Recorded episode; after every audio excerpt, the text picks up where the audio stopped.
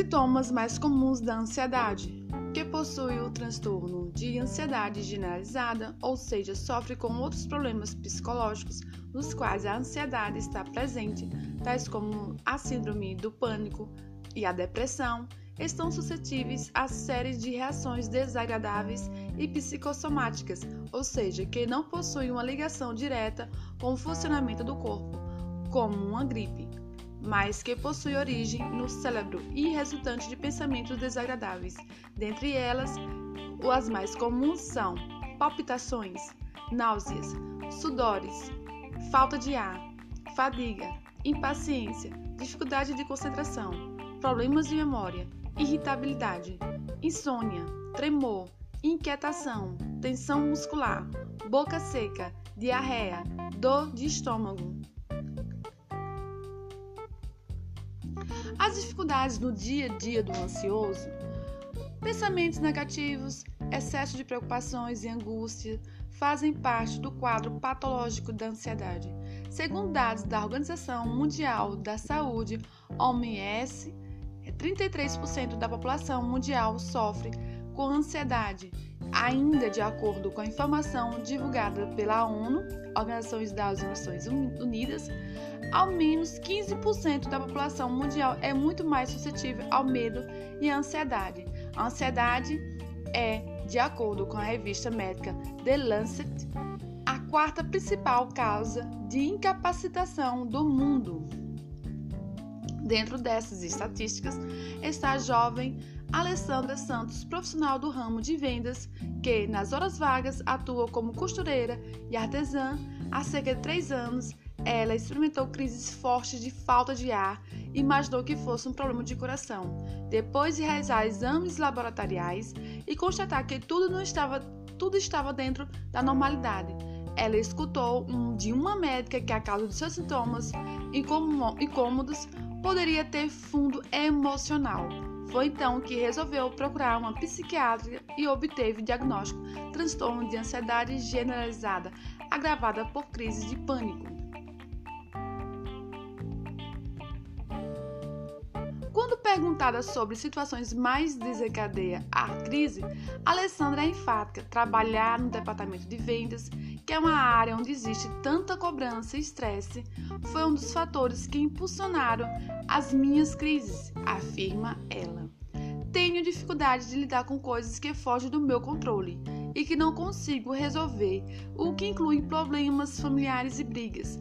Fico preocupada até com minha irmã me conta uma coisa cuja resolução está fora do meu alcance. Conclui: para tratar a ansiedade, ela recorre à ajuda de medicamentos. Um dos pontos cruciais para o tratamento da ansiedade: uso cetralina de 100 mg todas as manhãs. Quando estou em crise, recorro ao Rivotril sublingual de 25 mg. Além disso, ela ressalta a importância das artes manuais que realiza. Aponta por muitos profissionais no ramo da saúde como uma forma eficiente de aliviar sintomas da ansiedade. Trabalhar com artesanato foi uma das formas que eu encontrei de me ajudar e aliviar o que estou sentindo. Isso tudo me ajudou muito, concluiu.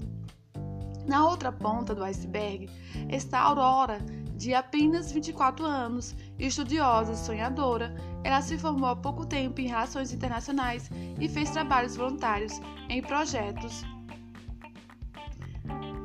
sociais com fortes ambições na vida, que inclui mestrado e viagens ao exterior.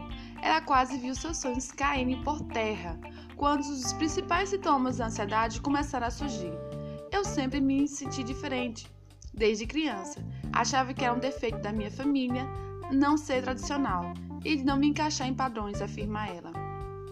Aurora ainda ressalta que as, as crises mais intensas de ansiedade começaram no final da graduação, quando expedia de umas fases mais importantes da sua vida, a pressão do TCC e o término brusco de um relacionamento.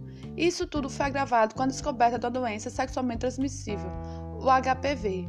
Era uma tortura física e psicológica muito grande, pois o tratamento é muito doloroso e desgastante emocional é enorme.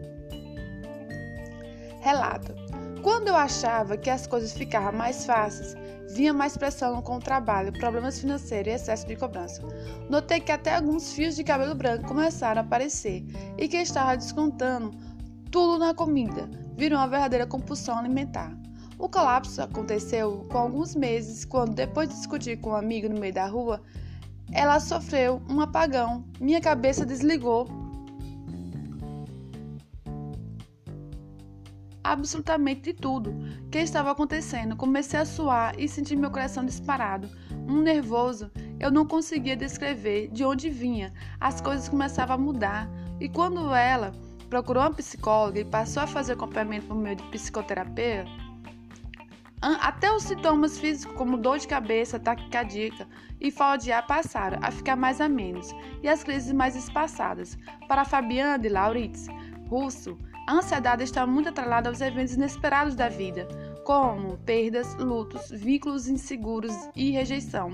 Quando se trata de um desenvolvimento humano, estar exposto a uma educação rígida, permeada com altas expectativas e até maus tratos, pode contribuir ainda mais com a manifestação do transtorno, conclui.